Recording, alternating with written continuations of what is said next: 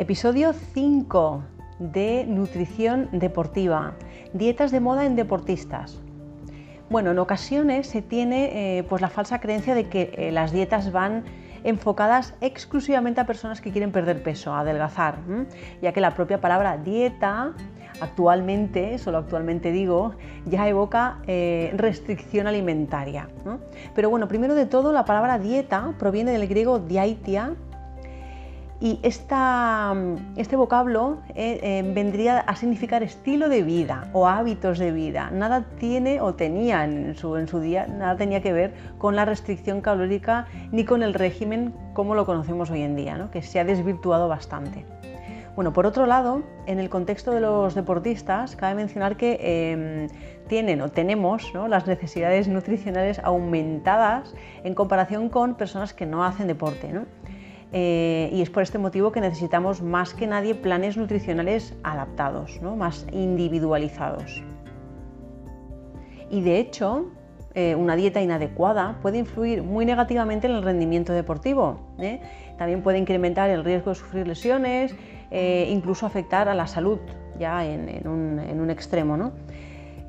sobre todo cuando se llevan a cabo planes cuyo fin principal es el eh, descenso de peso o, la estética, el verse mejor ya solamente externamente ¿no? y sin pensar en, cómo nos encontramos por dentro, ¿no? que es lo más importante, que son objetivos además muy diferentes al rendimiento deportivo.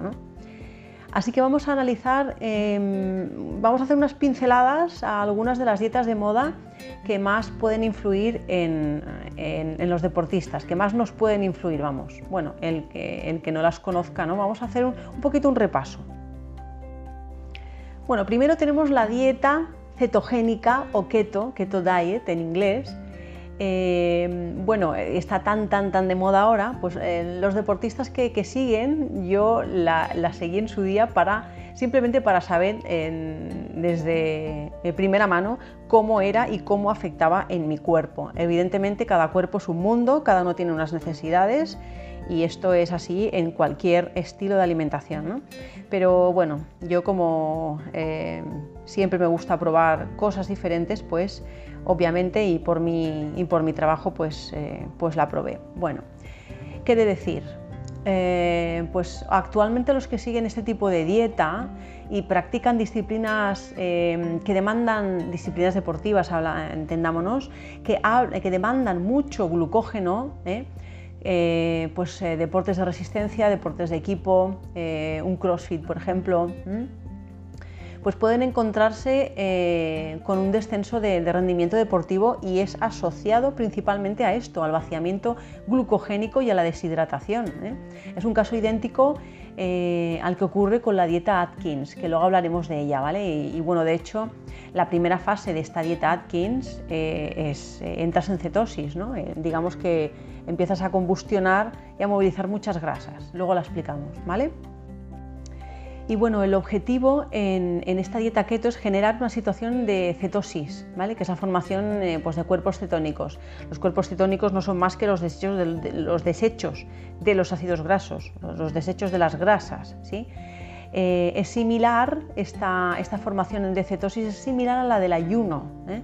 y de este modo fuerzas al organismo a utilizar las grasas como combustible principal, porque estas dietas tienen muy poco aporte eh, en, hidratos de carbono, sobre todo simples, no, tienen. Entonces es, eh, es, una buena manera, mm, eh, de manera puntual, mm, de manera puntual, para movilizar grasas para mejorar tu metabolismo y acelerar tu metabolismo. Pero ya te digo que yo la, la recomendaría, bueno, primero que no recomiendo ningún tipo de dieta de moda, la dieta es la que te hagas tú, porque tu cuerpo es solo tuyo y eh, es un mundo. Y bueno, em, igual que la dieta Atkins que la vamos a mencionar ahora después, eh, no hay condiciones a la hora de, escoger el, tipo de grasas que compone la dieta, ¿no? que es eh, el gran pilar de estas, de estas dietas ¿no? de moda, lo que puede desplazar el consumo de las grasas insaturadas, ¿vale? que están relacionadas con, con la salud del deportista. Y bueno, hay controversia en ese tipo de, estilos alimentarios o de, dietas ¿no? o de moda hay, hay, bastante controversia, pero la controversia en realidad y en cuanto a mi humilde opinión eh, ya se basa un poco en la opinión personal ¿no? de, cada uno, aparte de, las, de los estudios que haya más o menos, científicos ya me refiero. Eh, sin embargo, um, está claro que cada individuo es diferente, somos diferentes, nadie tiene las mismas necesidades energéticas, nadie metaboliza igual, nadie asimila, absorbe eh, y bueno, hace la digestión, absorbe y asimila y se nutre igual, con lo cual es, eh, es, algo a tener en cuenta porque mm, esto de la dieta yo siempre digo que es algo muy personal y muy individual. ¿vale? Bueno, vamos a por la dieta Atkins, un poquito así por encima, ¿vale? Mm, este, este plan o esta dieta actual no cubre, bueno, actual, ya lleva, no es, no es nueva, ¿eh? pero eh, no cubre los requerimientos de, carbohidratos de un deportista y puede repercutir también negativamente en la salud y rendimiento generado, generado eh, porque em, realmente cuando tú haces un deporte de resistencia, un deporte anaeróbico, pues por ejemplo, o, haces un, medio fondo, correr por montaña, eso requiere, demanda mucha energía, mucho, tiene mucho gasto energético un deporte así. Y o bien bajas mucho el ritmo, bajas mucho la intensidad, refiriéndonos a la intensidad, eh, o, no aguantas, o tu cuerpo no necesita mucha más eh, energía para, moverte. no puedes llevar a cabo una dieta de este, de este tipo, de este estilo, en, Em, eh, basándote en, la restricción a tope de, carbohidratos y a la vez compaginarlo con un deporte de fondo o ultrafondo o, con un deporte anaeróbico, un crossfit o, una alterofilia bueno, o, un lanzamiento de peso, que son deportes que demandan mucho, mucho gasto energético. Entonces, ¿qué puede pasar siguiendo un tipo de dieta eh, Atkins? En este caso, pues eh, fatiga, debilidad muscular, náuseas, eh, incluso pues mareos, mm, bien por hipoglucemia se supone, pero vaya, basta ver, eh, vas a ser un poco mm, coherentes con la relación gasto-demanda energético. ¿no? Bueno, pues por otra parte eh, se corre también un riesgo de pérdida de masa muscular, así aquí sí que catabolizamos, ¿vale? Hay que tener mucho ojo con estas dietas, ¿vale? hay poca fibra con lo cual eh, se aumenta el riesgo de estreñimiento. y por último, hay una gran reducción de cereales, de frutas, de verduras eh, y esto compromete mucho el aporte de vitaminas y minerales. Em, realmente no es para nada recomendable. Eh, la dieta Atkins se caracteriza también por una, por una ingesta ah, más alta, digamos, de, proteínas y, de grasas. ¿no? Y bueno, grasas saturadas o insaturadas, ¿vale? Aquí tampoco se distingue mucho. Eh, la pérdida de peso sí que se, nota bastante, ¿no? Es una estrategia dietética eh, por la depleción del glucógeno muscular. La depleción es el vaciamiento, te quedas sin eh, depósitos, sin glucógeno, sin glucosa, ¿vale? Sin glucógeno muscular, mejor dicho. Y, sin agua, ¿no? y esto es bastante peligroso porque bueno, puedes sufrir una, deshidratación o un mareo, puedes caerte, esto en los casos más leves. Y el tema de la deshidratación, en este caso, ¿vale? Eh, hemos de tener en cuenta que, cada gramo de glucógeno muscular se almacena unido a 3 gramos de agua. Ese es, el tema aquí, ¿no? Así que al cuerpo le va a costar muchísimo en, en, su homeostasis, la homeostasis tan maravillosa, ¿no? equilibrar este balance hídrico de agua simplemente por déficit, ¿no? Así que por esto hay, peligro de deshidratación, hay que tener cuidado con estas dietas, ¿vale? Luego, tenemos el ayuno intermitente. Eh, el ayuno intermitente es muy, muy poderoso, muy, mm, muy beneficioso para, el organismo porque ayudamos a, a, movilizar grasas, pero no con, un objetivo de adelgazamiento, ojo, sino con un objetivo de mejora del metabolismo, con una, es un entrenamiento, digamos, el, combustionar grasas que te sobran aparte del glucógeno muscular y ahorrar en, este sentido durante la práctica deportiva, gastar las grasas saturadas, las grasas acumuladas, ¿vale? los triglicéridos, que son principalmente lo que, lo que quemamos, ¿vale? lo que se almacena y lo, lo primero que quemamos, y Em, gastar esto primero es un entrenamiento. Hay personas que son más dadas a esto porque tienen un, metabolismo más acelerado. Eh, un ectomorfo, por ejemplo, tiene un somatotipo ectomorfo, tiene un metabolismo muy acelerado. Entonces, em, a él puede, o a él o a ella, puede que le cueste menos em, este tipo de, combustionar grasas ¿no? antes de, y ahorrar glucógeno muscular. Esto es un ahorro y una, economización y una, ventaja enorme en la práctica deportiva y en la, competición sobre todo. Y también tiene sus desventajas en cuanto a la práctica de según qué deportes. Como hemos comentado antes, pues eh, has de tener muy en cuenta y ser muy consciente de qué tipo de deporte haces, de qué, qué intensidad, de mm, eh, eh, en qué umbrales o zonas de entrenamiento te estás moviendo, porque el glucógeno es necesario, es necesario sí o sí. Puedes comer glucógeno o puedes comer, perdona, hidratos de carbono convertibles en glucógeno, ¿vale? Tus depósitos han de estar más o menos llenos si haces un deporte de resistencia moderado. Si haces un deporte de resistencia ultra, eh, de larga distancia, vamos, eh, te has de asegurar muy mucho de que cuando tus eh, depósitos de glucógeno se vacían, los, los llenas, porque si no vas a pasarlo bastante mal. Ya no solo en cuanto a rendimiento deportivo, sino que puede eh, ya afectar a tu salud. Así lo haces de manera continuada.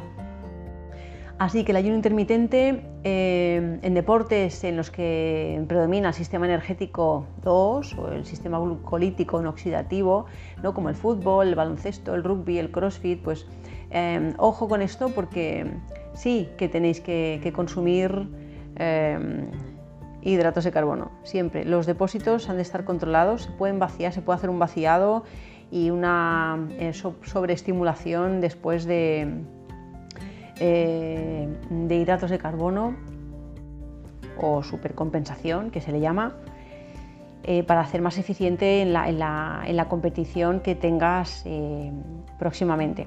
Pero eh, hay que tener mucho ojo con estas cosas porque, por esto mismo, por la demanda energética que suponen ciertas prácticas deportivas. Y bueno, pues decir que en sí el ayuno intermitente no es una dieta, realmente es un estilo de vida, ¿no? es una estructura, bueno, es una organización, digamos. Para mí es un estilo de vida que yo personalmente sigo cuando me va bien y me interesa y me conviene o le conviene a mi cuerpo, ¿no? Pues eh, ya mínimo sí que, personalmente yo sí que hago las, las 12 horas, mínimo. Eh, nunca hago menos, porque ya el cuerpo se me ha acostumbrado, digamos, y me siento bastante bien haciéndolo, con lo cual no necesito comer antes de, lo que me pida el cuerpo. Yo siempre lo escucho. Es, es, una, es una premisa y un consejo que, que me permito darte porque eh, a mí me ha pasado también lo contrario, que no he escuchado nada a mi cuerpo eh, y, luego pues lo pagas de una manera o de otra. Entonces, es básico escucharte. Pues el ayuno, lo que comentaba, es una organización o un, bueno, un estilo de vida en el que se alternan periodos de ayuno, horas de ayuno, digamos, o ventanas que se les llama, y ventanas de ingesta y pues eh, hay desde las más básicas, desde los planes más básicos de 12-14 horas de ayuno, hasta los planes más eh, extensos, como puedan ser 16, 18 horas, 24 y hasta 36, que ya rozaría el ayuno prolongado. Y bueno, pues sí que hay estudios científicos que afirman que el ayuno mm, de verdad produce respuestas adaptativas celulares que disminuyen el daño oxidativo ¿eh? y optimiza mucho el metabolismo energético, lo que te comentaba antes de la movilización y combustión de grasas. Y refuerza mucho la producción celular. ¿eh? Bueno, de hecho se ha demostrado cómo se promueve la autofagia con el ayuno, que es una herramienta que tienen las células para obtener energía a partir de proteínas viejas, de células dañadas. Eh, con toxinas, bueno, quema toxinas y desechos, es más, ¿no? asegurando pues, una supervivencia en situaciones adversas. Eso vendría a ser como, una, eso, como un, piloto ¿no? eh, de emergencia para situaciones eh, de peligro de, nuestros ancestros. Es, como una herencia ¿no? que tenemos celular. Pero bueno, sí, no obstante, eh, siempre se debe estudiar cada caso, cada atleta, cada persona de forma individualizada, siempre, y valorar pros y contras, que pros y contras, o ventajas y desventajas, que suponen eh, para el deportista pues, llevar a cabo ese tipo de, estilo de alimentación, como cualquier otro. Y bueno, por último, la paleodieta, que también ha estado bastante de moda.